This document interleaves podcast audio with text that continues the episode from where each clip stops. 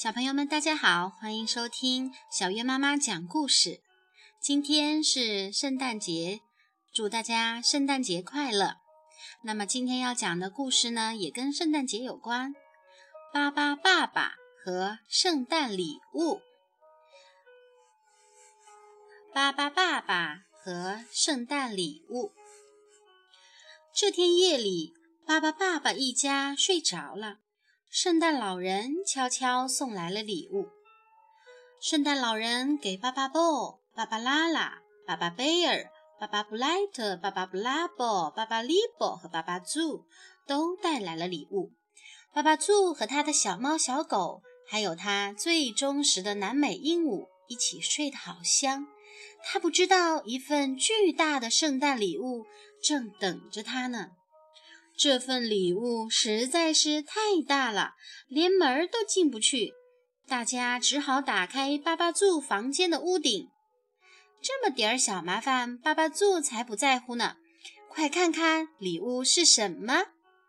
哦，是一群漂亮的小鸟。巴巴祖和他的南美鹦鹉高兴地叫起来。这些鸟儿都来自热带。他们适应不了寒冷的天气。巴巴爸爸一家为他们织起毛衣、毛裤，还有毛袜子。为了给鸟儿们取暖，巴巴爸爸一家砍了很多的树。森林里的居民们生气了。巴巴布莱特只好买来一套取暖的设备。河流里的水让转轮不停地转。产生能量，然后就有了电。电能给鸟儿们的屋子里提供热水和暖气。糟糕，河流的水结冰啦！克里克里克里，叭叭变。只要有风，也可以发电。如果风停了，我们还可以用太阳光的能量来取暖。只是这么多设备实在太复杂啦。想一想，如果河流里的水结冰了，风也停了，太阳又躲到云层里面，我们靠什么发电呢？看，在自行车下面装上可以转动的轮子，用我们运动的能量一样可以发电。反正我是一点儿也不觉得冷了，巴巴利伯说：“真应该让这些鸟儿。”试试自己骑自行车来取暖呢。尽管巴巴爸爸一家很努力，可是鸟儿们还是无精打采。巴巴猪，还是让鸟儿们回他们自己家吧，在这里他们是不会快乐的。巴巴猪好伤心，但是他知道爸爸妈妈说的有道理。巴巴爸爸和巴巴妈妈。带着大家一起向南飞，他们来到了非洲。离别的时刻终于到了，爸爸猪难过的掉下眼泪。他的老朋友南美鹦鹉呢，正和别的鸟儿玩得欢呢。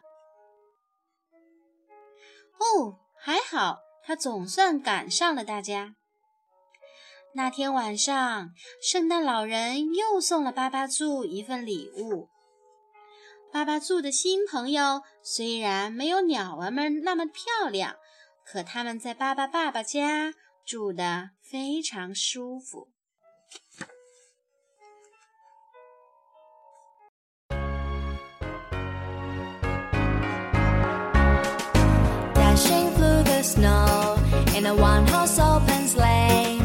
All the